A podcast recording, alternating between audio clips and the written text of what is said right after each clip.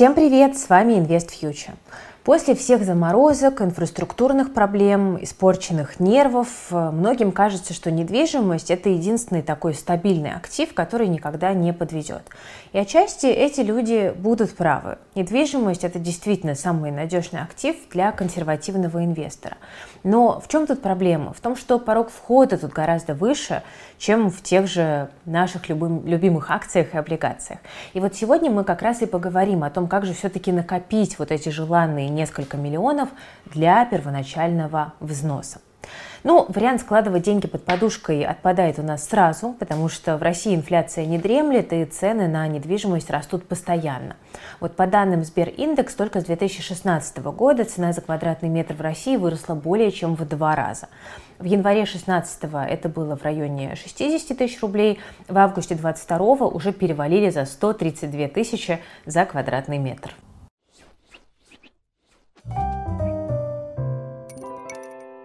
Самый надежный вариант сохранить деньги – открыть вклад в банке. Но тут есть свои, конечно, подводные камни. В чем главная загвоздка? В том, что вклады всегда привязаны к ключевой ставке, и доходность ну, почти никогда ее не превышает. Ключевая ставка – это процент, под который Центральный банк кредитует коммерческие банки, и узнать ее вы можете на сайте Банка России. И сейчас, я напомню, ключевая ставка составляет 8% годовых.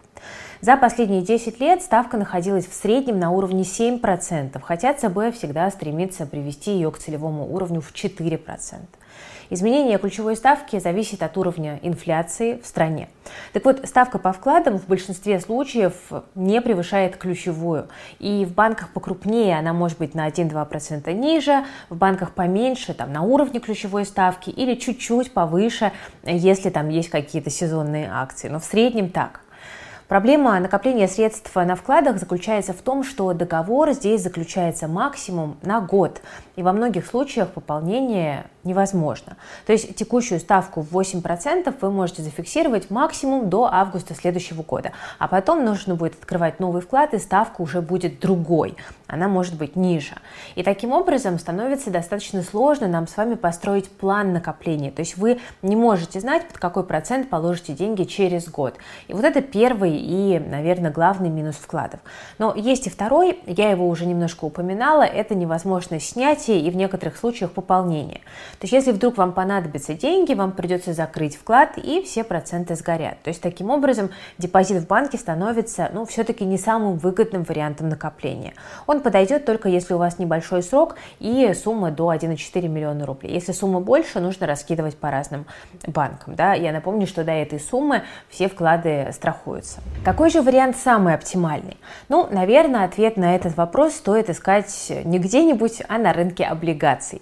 Именно облигации являются более доходным по сравнению с депозитами и менее рискованным по сравнению с акциями инструментом. То есть облигации – это такая, знаете, золотая середина. Конечно, рынок облигаций довольно сложен, и чтобы на нем что-то выбрать, нужны определенные знания. Мы с вами лишь смоделируем ситуацию, в которой вы могли бы накопить на дом или квартиру при помощи э, облигаций. Ну вот, давайте предположим, у нас есть 100 тысяч рублей на руках, и мы готовы пополнять свой портфель на 20 тысяч рублей ежемесячно. Так как нам нужна максимальная надежность, будем инвестировать только в государственные облигации, то есть старые добрые ОФЗ.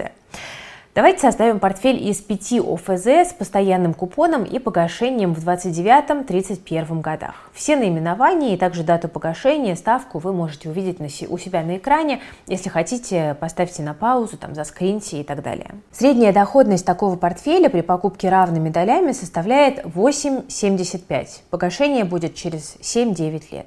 Ну, представим, что сейчас мы вложим в эти облигации 100 тысяч рублей и будем докупать их ежемесячно на 20 20 тысяч.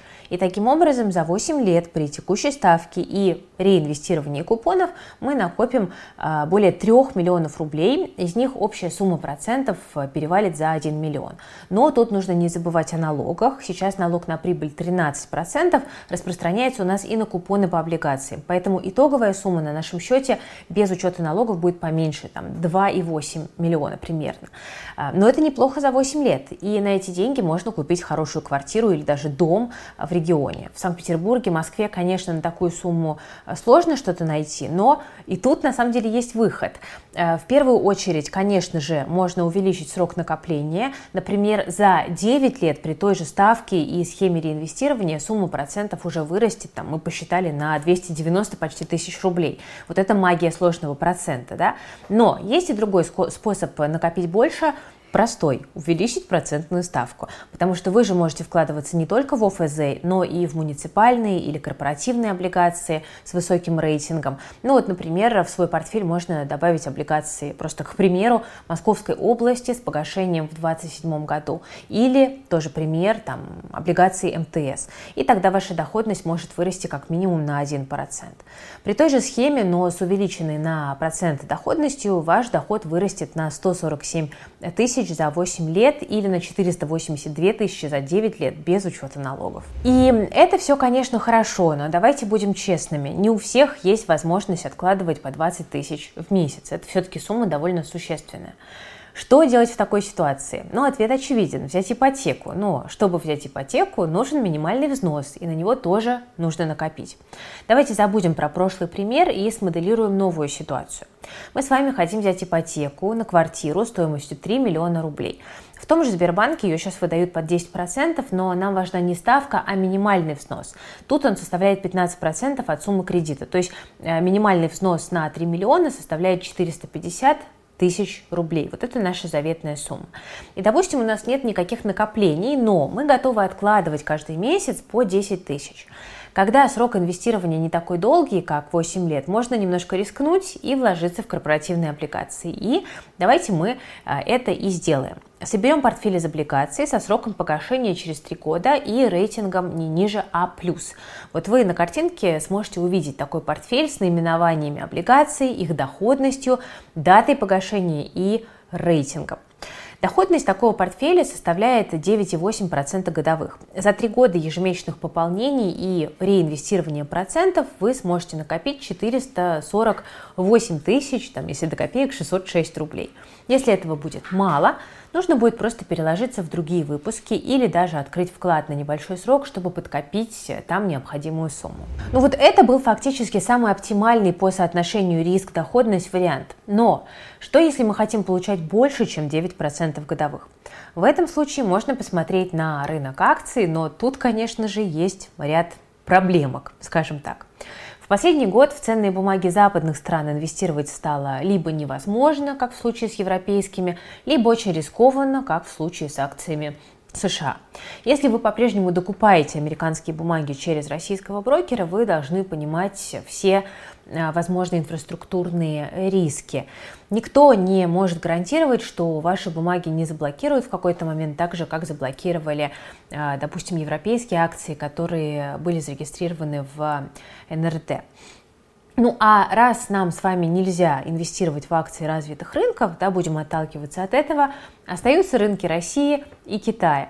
И в этом случае есть другая проблема. Российский рынок, как и китайский, все еще являются рынками развивающимися. Они подвержены сильным колебаниям на различных, зачастую не только экономических новостях. И поэтому мы настоятельно не рекомендуем хранить все свои сбережения в акциях российских или, допустим, китайских компаний. Ну, в качестве аргументации э, давайте мы с вами посмотрим на графики российского и китайского рынка за последние пять лет. Что мы там с вами видим? Индекс московской биржи с 2017 года вырос всего лишь на 12% из-за февральского обвала. Индекс 34 крупнейших компаний Гонконга, Ханг Сенг, за тот же период упал на 27%.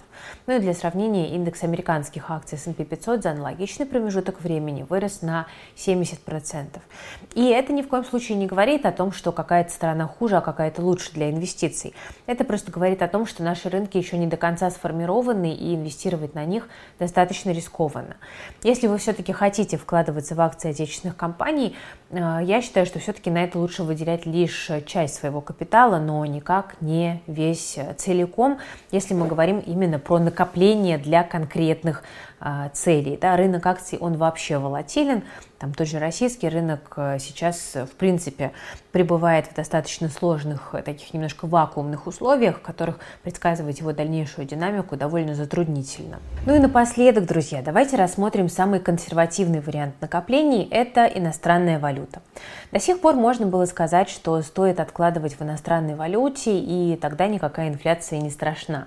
Но в 2022 году все стало немножко сложнее, Рубль резко укрепился. С того же 2016 года к сегодняшнему дню рубль, например, укрепился к доллару на 14%. Если бы вы хранили деньги в долларах, то вдобавок к инфляции вы потеряли бы еще на курсовых разницах. Тут также можно еще упомянуть активные попытки правительства дедоларизировать экономику, потому что вот теперь это валюта недружественной страны, да, американский доллар. Но все-таки от вложения в зарубежную валюту совсем отказываться, наверное, не стоит. Многие эксперты сейчас утверждают, что доллар по 60 нам не выгоден и в ближайшем будущем рубль ослабнет. В целом нам тоже близка эта мысль, поэтому тут вариантов может быть на самом деле несколько. Вы можете продолжить покупать доллары, но чтобы избежать риска блокировки счетов, их можно покупать все-таки в наличном виде. Делать это можно, соответственно, в обменниках банков по завышенному немножко курсу. Ну, в среднем курс отличается от биржевого на 4-5 рублей, хотя во многих банках может быть и еще больше. Есть и другой вариант защититься от ослабления рубля – это покупка валюты дружественных стран. Это также может обезопасить ваши вложения от изменения курсовых разниц, но вероятность блокировки счетов здесь минимальна. К таким валютам мы с вами сейчас можем отнести китайский юань, гонконгский доллар, белорусский рубль, тенге, узбекский сум, там, южноафриканский рант, армянский драм, арабский дирхам и так далее. Они все появляются на московской бирже постепенно. Вот сейчас пока не все доступны к покупке, и наиболее привлекательными для частного инвестора, наверное, сейчас являются китайский юань и гонконгский доллар. Китайский юань и гонконгский доллар вообще, э, я напомню, номинально привязаны к доллару и корзине других валют. Это делает их э, ну, относительно устойчивыми. На графике вы можете видеть сравнение курсов рубля к доллару, юаню и гонконгскому доллару. И, как можно заметить, динамика почти одинакова. То есть эти валюты движутся аналогично с какой-то минимальной разницей. Это делает юань и гонконгский доллар, ну, в принципе, достаточно достойной альтернативой американской валюте. Но, опять же, здесь предупреждаю, без фанатизма, потому что у Китая тоже есть свои, скажем так, страновые особенности, которые нужно учитывать. Ну что, друзья, мы с вами рассмотрели четыре основных способа накопления капитала. На самом деле их, конечно, гораздо больше, но это самые доступные и основные.